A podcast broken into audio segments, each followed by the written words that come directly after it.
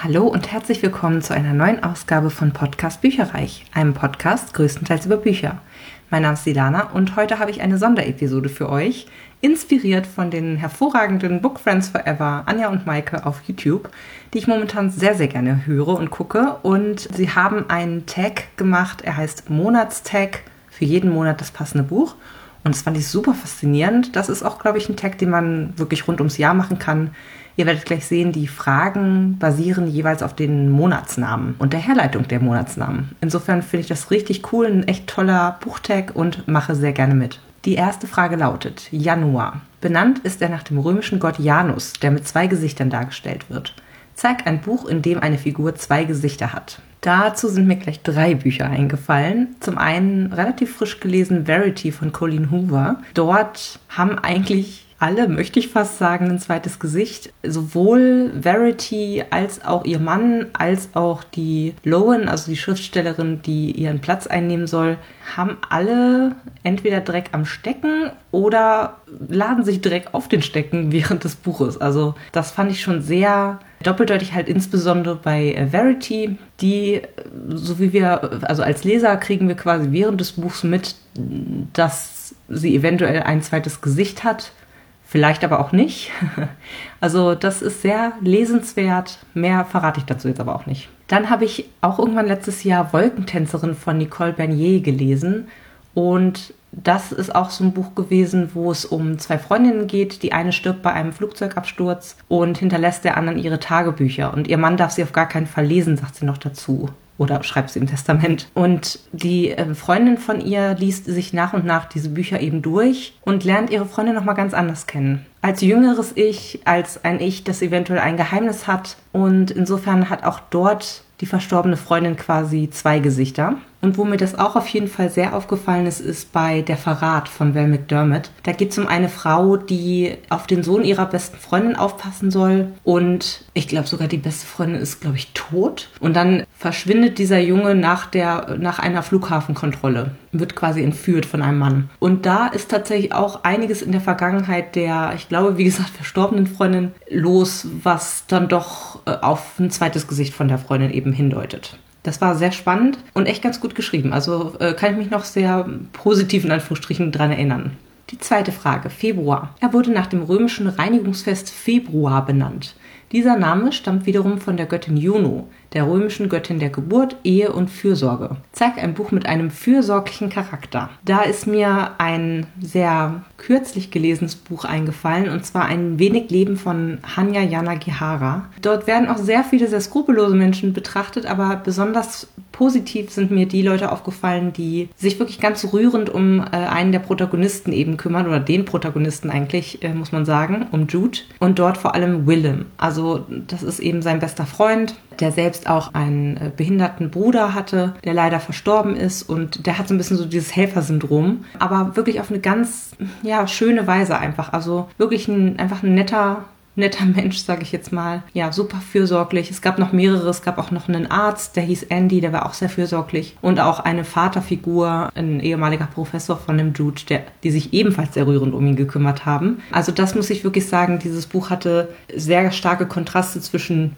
guten und bösen Männern in seinem Leben quasi. Und die fürsorglichen und guten sind mir auch sehr, sehr gut im Gedächtnis geblieben. Drittens, März. Der Monat ist benannt nach dem römischen Kriegsgott Mars. Zeige ein Buch, in dem ein Krieg oder eine Schlacht vorkommt. Da musste ich erstmal ein bisschen überlegen und mir ist tatsächlich in Anführungsstrichen nichts Besseres eingefallen als der allerletzte Band aus der Throne of Glass Reihe von Sarah J. Maas. Und zwar heißt das Buch Herrscherin über Zorn und Asche. Ist wie gesagt der allerletzte Band. Ich glaube Band 6 oder 7 ist es. Ein Riesenschinken. Und es findet wirklich eine epische Schlacht mit ganz vielen Fantasy-Wesen statt. Hexen, Drachen, glaube ich. Beziehungsweise so eine Art Drachen, die nannten sich Wyfern oder Wifern. Also wirklich alle, alle möglichen Arten von, von Zauberern und äh, Hexen und Normalos und Elben natürlich, Elben. Das ist jetzt so das Einzige, was mir einfällt. Äh, ich weiß, dass Sarah J. Maas momentan oder seit einiger Zeit eigentlich schon in der Kritik steht deswegen, ja, habe ich mich so ein bisschen gesträubt, erst das zu empfehlen oder hier zu nennen sozusagen. Aber das ist wirklich eins der Bücher, die ich in letzter Zeit gelesen habe, wo wirklich eine epische Schlacht stattfand. Und was anderes habe ich tatsächlich darüber nicht gelesen. Insofern habe ich es jetzt einfach mal ausgewählt. Und das muss jeder selber durchlesen und sich eine Meinung bilden, wie er dazu steht. Ich fand jetzt die Reihe auch nicht Oberklasse. Also ich fand sie gut, aber da bin ich, glaube ich, entweder ein bisschen zu erwachsen zu oder, also es hat mich jetzt nicht vollständig gepackt. Ich bin kein Fangirl geworden.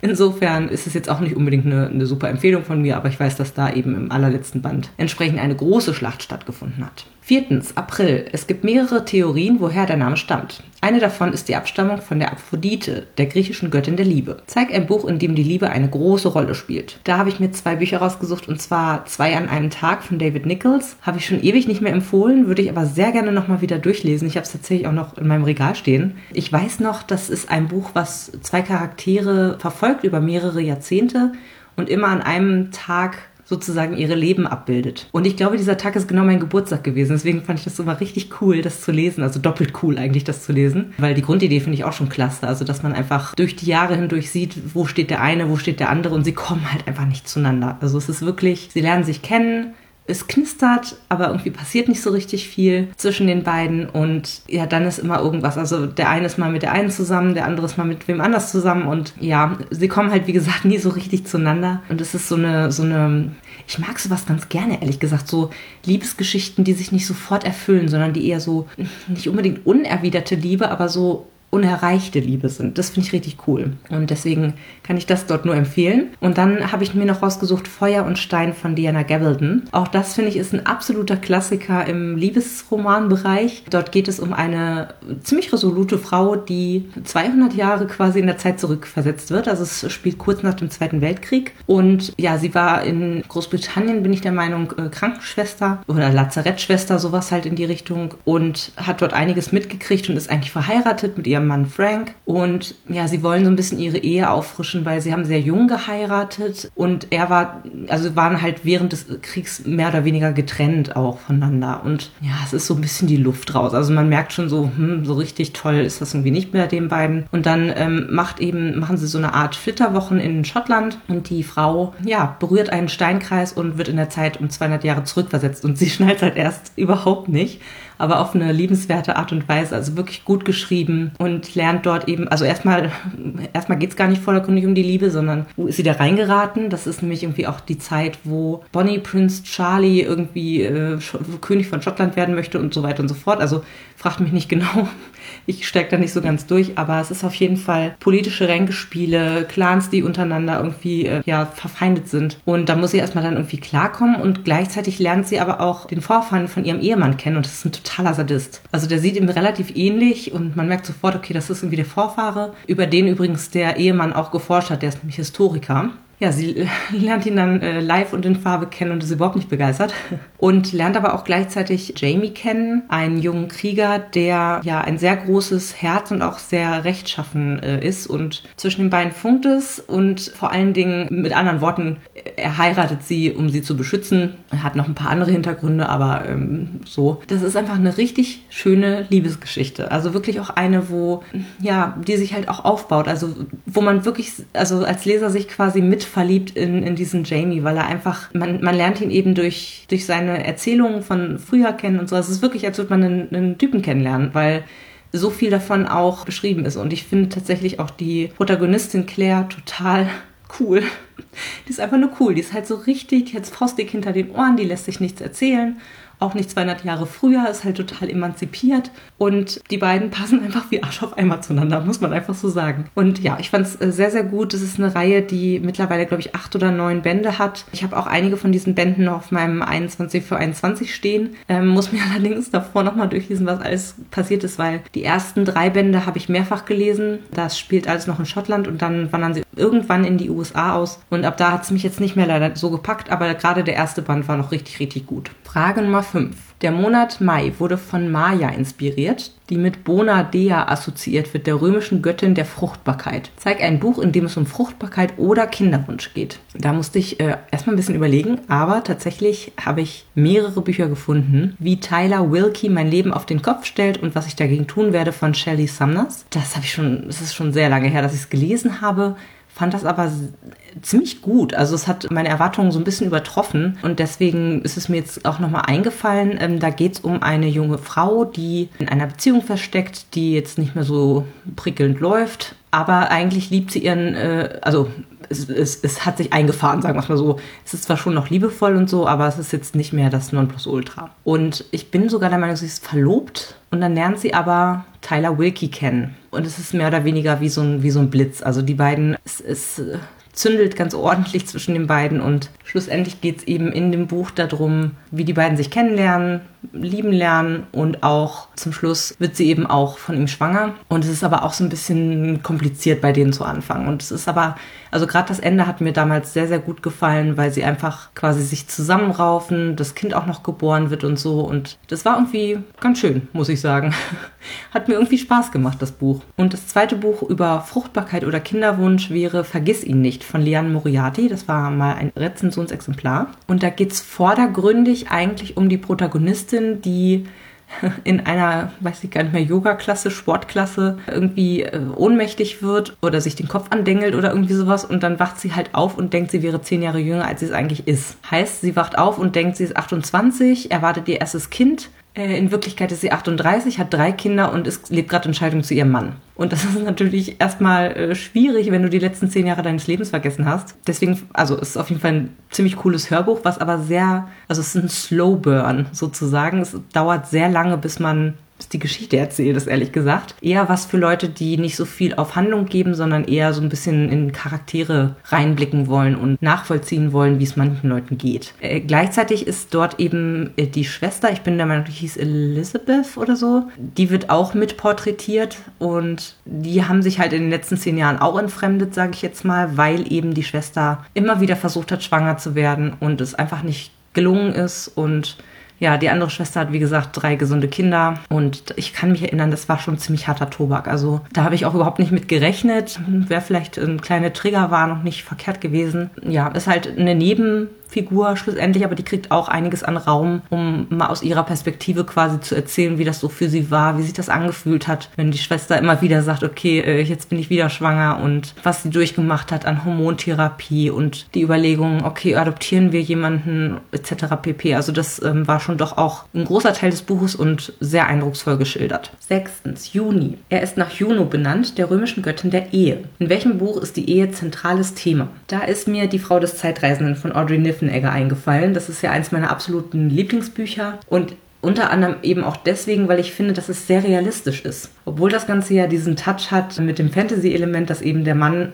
ein Zeitreisender ist. Die Rede ist eben von Henry, das ist der Protagonist, der kann durch die Zeit reisen und er lernt seine Frau Claire kennen. er lernt sie kennen, als er schon, ich glaube, nach der Studentenzeit, also ich sag mal Mitte 20 irgendwie ist. Sie lernt ihn aber kennen, als sie sechs ist.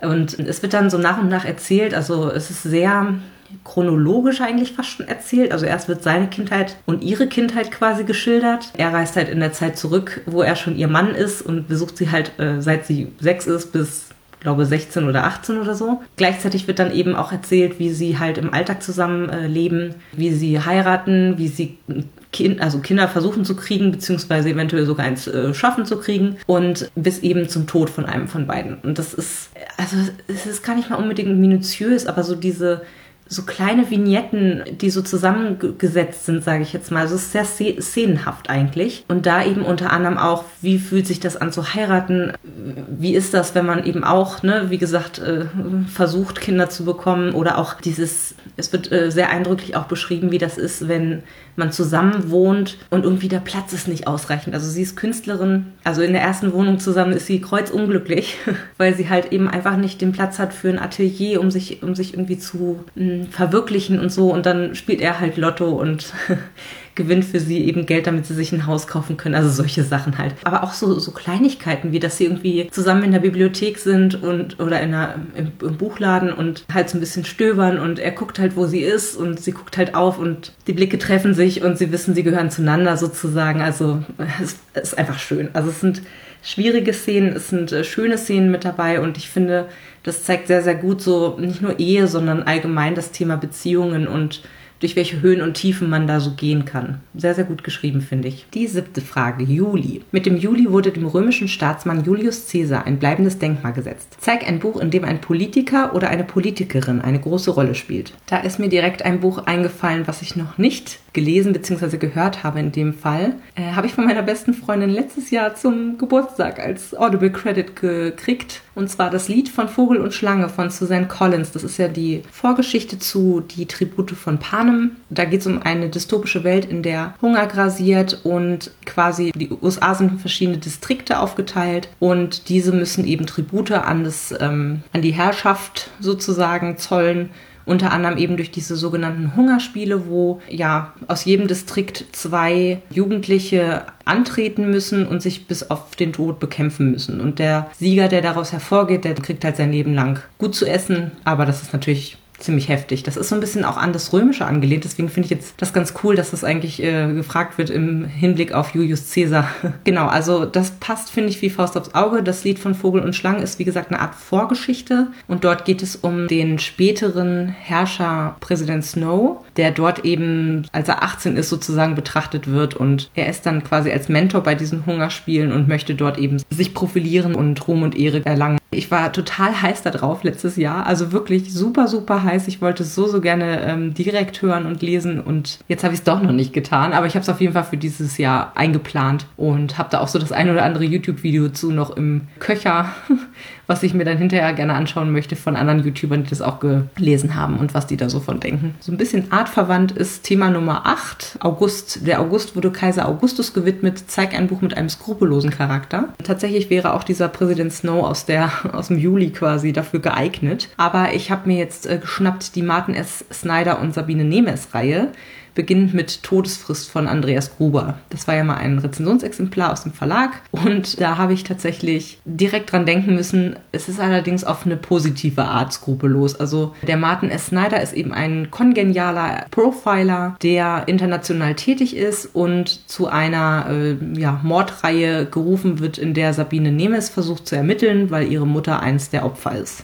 Die Sabine Nemes ist in diesem Band selbst äh, noch nicht irgendwie von der, also sie ist ist Polizistin, aber sie ist jetzt noch nicht beim LKA quasi und ist auch, also geht auch ziemlich skrupellos vor, muss man sagen, um wirklich an, an Informationen ranzukommen. Sie nutzt da wirklich jeden Kontakt, den sie mal hatte und jeden Schlupfwinkel und, und äh, ist ziemlich dreist, äh, weil es eben natürlich um eine persönliche Angelegenheit schlussendlich geht. Aber der Martin S. Snyder ist halt sehr, ich sag mal, dem, ja, gefühllos, ne? Also der hat halt, ist so ein bisschen entkoppelt von Gefühlen von sich selbst und auch von anderen und insofern schon alleine skrupellos los. Also der fängt auch irgendwie an und äh, okkupiert da irgendeinen so Meetingraum, stellt alle Pflanzen auf den Flur, weil er mit denen nicht denken kann und fängt dann an und rollt sich eine Tüte. Also das, der ist es schon irgendwie putzig. Wie gesagt, auf jeden Fall auf eine positive Art. Also man muss eher schmunzeln, als dass man denkt, um Gottes Willen ist das ein skrupelloses A. Punkt, Punkt, Punkt. Also denkt man sich auch manchmal, aber es ist eher auf eine positive Art und Weise tatsächlich. Neuntens, September. Im Lateinischen steht Septan für die Nummer 7.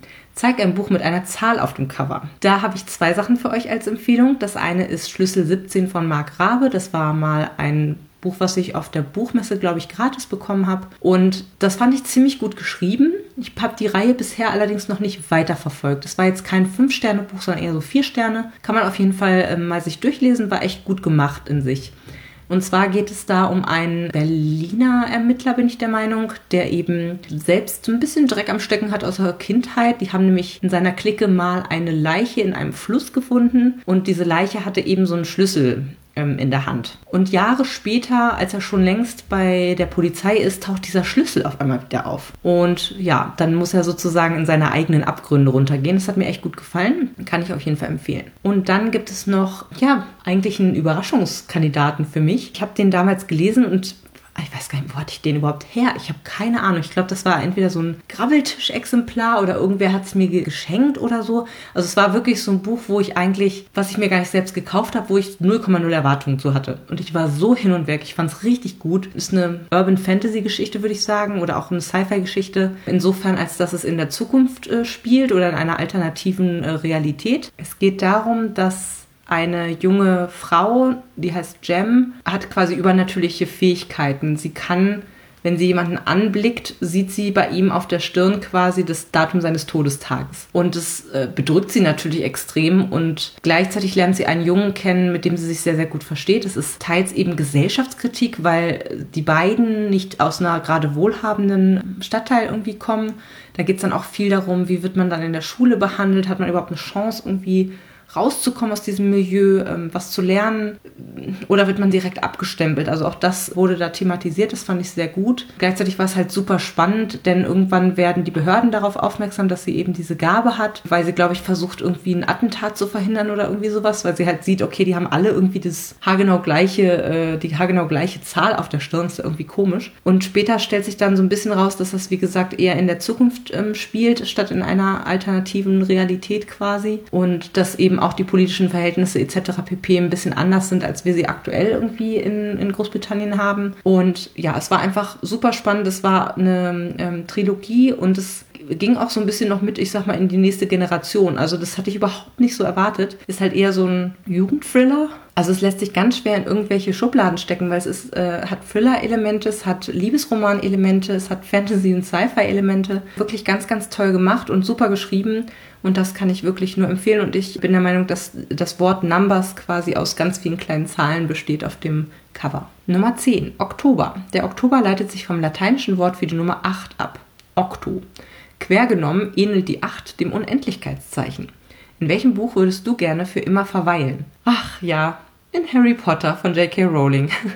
Auch hier schwierig mit der Autorin momentan. Sie hat da ja doch einige Äußerungen fallen lassen, die irgendwie, also die gar nicht gehen. Trotzdem ist es halt ein bisschen schwierig, wenn du damit aufgewachsen bist und die Bücher sind auch wirklich gut. Also die ersten finde ich halt so lala, sage ich jetzt mal, aber sie haben äh, damals schon unfassbar meine Fantasie beflügelt. Alleine irgendwie die Wink, ich meine, ihr kennt das ja alles selber, die Winkelgasse und Hogwarts und mit diesen äh, Treppen, die sich bewegen und eine peitschende Weide, die Leute nicht durchlässt und Quidditch und Butterbier und also das ist ja wirklich ein Füllhorn an Weltbuilding, was da passiert ist. Also richtig toll und natürlich ist nicht alles Gold, was glänzt und es muss einen Konflikt geben und es gibt eben entsprechend auch Bösewichte, aber das ist wirklich eine Welt, die ich sehr, sehr gerne kennenlernen würde. Denn ich glaube, da ist auch nur an der Oberfläche quasi gekratzt worden, was man dort alles rausfinden könnte. Das ist ja oftmals so, wenn es halt um Kinderbücher und Jugendbücher geht, dass vielleicht auch gar nicht also Harry kommt ja quasi auch als Fremdling in diese Welt rein und, und erfährt das alles zum ersten Mal. Und Leute, die natürlich damit aufgewachsen sind, kennen wahrscheinlich dadurch, dass ihre Eltern noch irgendwelche Sonderzaubersprüche gemacht haben oder sonst was, sind die halt viel sicherer natürlich dann in so einem Setting und äh, wissen wahrscheinlich auch mehr darüber. Also das äh, fände ich tatsächlich richtig toll. Und was ich auch cool fand, war in Der Goldene Kompass von Philip Pullman. Da ging es um eine ähm, sehr taffe, ein sehr taffes Mädchen, Lyra, die ähm, in Oxford, glaube ich, irgendwie auf dem Gelände da wohnte und äh, ja, irgendwie keine Eltern hatte und auch viel mit so Waisenkinder waren das, glaube ich, gar nicht, mit so Gossenjungen, sag ich jetzt mal, gespielt hat, die sie auch nichts hat sagen lassen. Und das ist quasi ein Parallelwelt England gewesen oder London gewesen, wo eben die Menschen mehr oder weniger ihre Seele als sogenannten Dämon, ja, wie so eine Art äh, Tier, was mit ihnen reist, dargestellt haben. Beispielsweise, äh, wenn du ein, ein, treuer Charakter bist, hast du vielleicht einen Hund. Also das ist aber deine Seele sozusagen. Die, die spricht mit dir, du kannst mit der kommunizieren. Und wenn du Kind bist, verwandelt sich diese Seele auch immer wieder. Also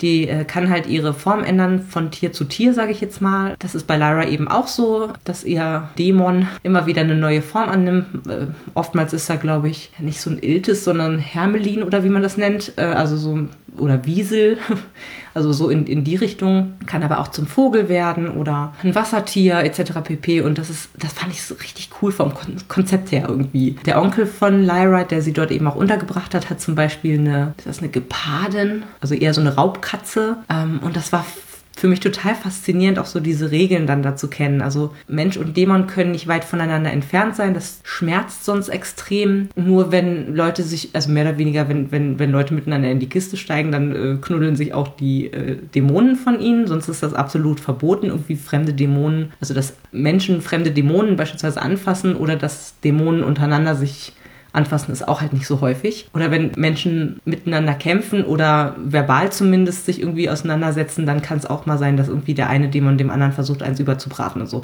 Also das fand ich richtig cool vom Prinzip her. Und äh, ja Gott, sonst war da jetzt nicht, war das jetzt auch nicht sehr, sehr attraktiv in dem Sinne dort zu leben. Aber für dieses äh, Feature, das fände ich schon irgendwie cool. Da würde ich gerne, das hat so ein bisschen auch was bei Harry Potter gibt es ja auch mit den Patronum, Patronussen, ich weiß nicht, wie man das nennt, ne, die ja quasi gegen die Dementoren Stellung beziehen und auch so ein bisschen das Wesen des Zaubernden verkörpern und eben auch eine bestimmte Tiergestalt annehmen können. Und so ähnlich stelle ich mir das auch vor. Die letzten zwei. 11. November. Der November wurde nach dem lateinischen Wort für neun benannt. Novum. In der chinesischen Zahlensymbolik steht die 9 für den Drachen. Zeige ein Buch, in dem ein Drache eine Rolle spielt. Sehr gerne. Da habe ich richtig viele ähm, Empfehlungen tatsächlich. Einmal so ein ganz alter Klassiker, den ich oh, als Jugendliche habe ich den durch meine Patentante damals entdeckt. Liebe Grüße an Rubina an der Stelle. Und zwar ist das Die Töchter des Drachen von Wolfgang Holbein. Absoluter Klassiker, sage ich jetzt mal. Ist aber, glaube ich, gar nicht so viel gelesen. Also insofern erzähle ich mal ganz kurz, worum es geht. Ich weiß noch, dass es mich damals sehr, sehr gecatcht hat. Da geht es um eine junge Kriegerin in einer Welt, ja, in, in einer Fantasy-Welt schlussendlich, wo Technologie nicht erfunden wurde. Also es ist mehr oder weniger, ich glaube, das Rad haben sie, aber sonst nicht viel. Und sie es ist sehr viel mit Tieren, die irgendwie entweder abgerichtet werden oder extra äh, auf eine bestimmte Art und Weise gezüchtet werden, damit sie eben bestimmte Sachen, die bei uns Maschinen übernehmen würden, eben übernehmen können. Es ist aber dadurch eben auch ein recht spartanisches Leben im, im Endeffekt. Und ich weiß nicht mehr genau, worum es geht. Es, es gibt irgendwie eine Bedrohung Deswegen gibt es eben auch so viele Krieger und es gibt auch Drachen in dieser Welt. Und die werden für die Kriegsführung entsprechend äh, verwendet. Und dann ist ein, ein Feind da, den, den können die Frauen, ich glaube, es sind ausschließlich Kriegerinnen tatsächlich, können diese Drachenkriegerinnen gar nicht richtig einschätzen. Also ja, da sind unter anderem eben auch Libellen, also Helikopter, ähm, also das, das gibt dann so ein kleines äh, Crossover mit Menschen aus unserer Welt, sage ich jetzt mal. Wie genau das nochmal genau war, weiß ich ehrlich gesagt nicht mehr. Aber ich weiß noch, dass äh, diese Welt alleine fand ich total faszinierend. Mit den Drachen fand ich super toll. Das war auch immer so eine tolle äh, Ver Ver Verbindung quasi zwischen den Reiterinnen und ihren Tieren. Und so dieses ganze Alternativentwurf, so wie, wie wäre unsere Welt eventuell geworden, wenn wir keine Technologie und Maschinen äh, entwickelt hätten. Das fand ich sehr, sehr spannend.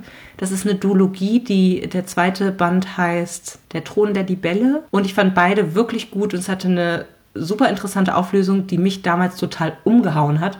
Ich glaube fast, wenn ich es jetzt lesen würde, ich meine, jetzt weiß ich eh, was, was äh, der Clou ist, aber ich glaube auch, dass ich äh, mit meiner Vorerfahrung äh, mich das heute jetzt nicht mehr so aus der Bahn werfen würde, ehrlich gesagt aber ähm, trotzdem eine sehr gute Buchreihe. Dann natürlich könnte man sich äh, durchlesen das Lied von Eis und Feuer von George R. R. Martin oder Eragon ähm, von Christopher Paolino ist das, glaube ich. Letzteres habe ich selber nicht gelesen, soll aber sehr gut sein und das Lied von Eis und Feuer ist halt wirklich lang, aber ziemlich cool. Also ich habe tatsächlich die ersten, also alles, was es gibt, sage ich jetzt mal, als Hörbuch gehört. Ich weiß noch, das war ein ganzes Jahr voller Game of Thrones Hörbücher sozusagen, bevor die Serie auch richtig entweder bevor sie live ging oder nach der ersten Staffel oder sowas. Das hatte ich, glaube ich, irgendwie bei RTL 2 gab es das mal so im Konglomerat ab äh, Viertel nach zehn irgendwie alle Folgen der ersten Staffel hintereinander weg oder zumindest immer vier oder so. Und das hatte ich mir damals tatsächlich mal reingezogen, war total begeistert und habe ich angefangen, die Bücher eben zu hören und habe das innerhalb eines Jahres komplett durchgezogen, dass ich auf dem allerneuesten Stand quasi war. Und dann habe ich die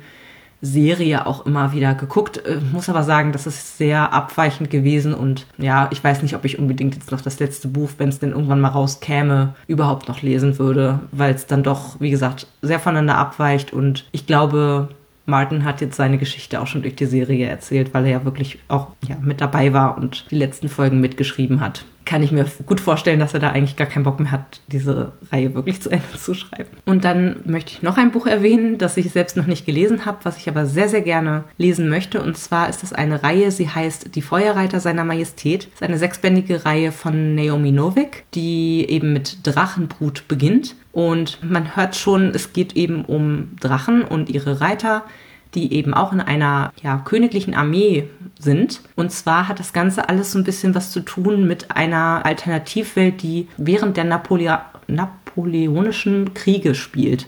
Ich glaube, da gibt es ein ganzes Genre drüber. Ich bin da noch nicht so tief drin. Aber dieses Thema so, was wäre, wenn die napoleonischen Kriege anders ausgegangen wären, als sie es wirklich sind, das habe ich jetzt schon mehrfach, ehrlich gesagt, gehört Finde ich super spannend. Ich habe neulich auch mal meine Mutter dazu gelöchert, weil die ist ein totaler, ja, Historik, Historikfreund, beziehungsweise Napoleon, was heißt Fan? Nee, also kann man so auch nicht sagen. Sie ist auf jeden Fall sehr interessiert an diesem Thema gewesen und ähm, war auch damals in ihrer eigenen Schulzeit irgendwie, äh, ja, sehr geschichtsoffen und das wusste ich auch noch und hat auch viel so diese Josephine und, äh, oh Gott, wie die alle hießen, also solche Romane dazu gelesen. Und da habe ich sie einfach mal so ein bisschen ausgequetscht, so nach dem Motto Wikipedia für Arme. Was ist denn da eigentlich passiert? Weil das ja zum Beispiel auch eine Rolle gespielt hat, äh, zu einem kleineren Teil, bei der Fall Jane Eyre, was ich neulich gelesen habe. Also wie gesagt, da scheint es ein ganzes äh, Genre quasi drumherum zu geben, äh, so was, was wäre, wenn. Und äh, das hier ist quasi die napoleonischen Kriege mit Drachen. Bin super gespannt drauf. Naomi Novik hat ja sehr gute weitere Bücher geschrieben. Unter anderem habe ich von ihr gelesen Das dunkle Herz des Waldes, was ich auch sehr gut fand. Es war zwar ein ziemlich langes Buch, aber ein sehr ja, cool geschriebenes Fantasy-Buch auch. Insofern hoffe ich, dass sie auch weitere Sachen hat, die mir sehr gut gefallen würden. Und die letzte Frage, Dezember. Der Name Dezember leitet sich vom lateinischen Dezem ab und bedeutet eigentlich 10. In der Bibel und im christlichen Glauben spielen die zehn Gebote eine große Rolle. Zeig ein Buch, in dem eines oder mehrere davon gebrochen wurden. Da hätte ich alles Mögliche auswählen können.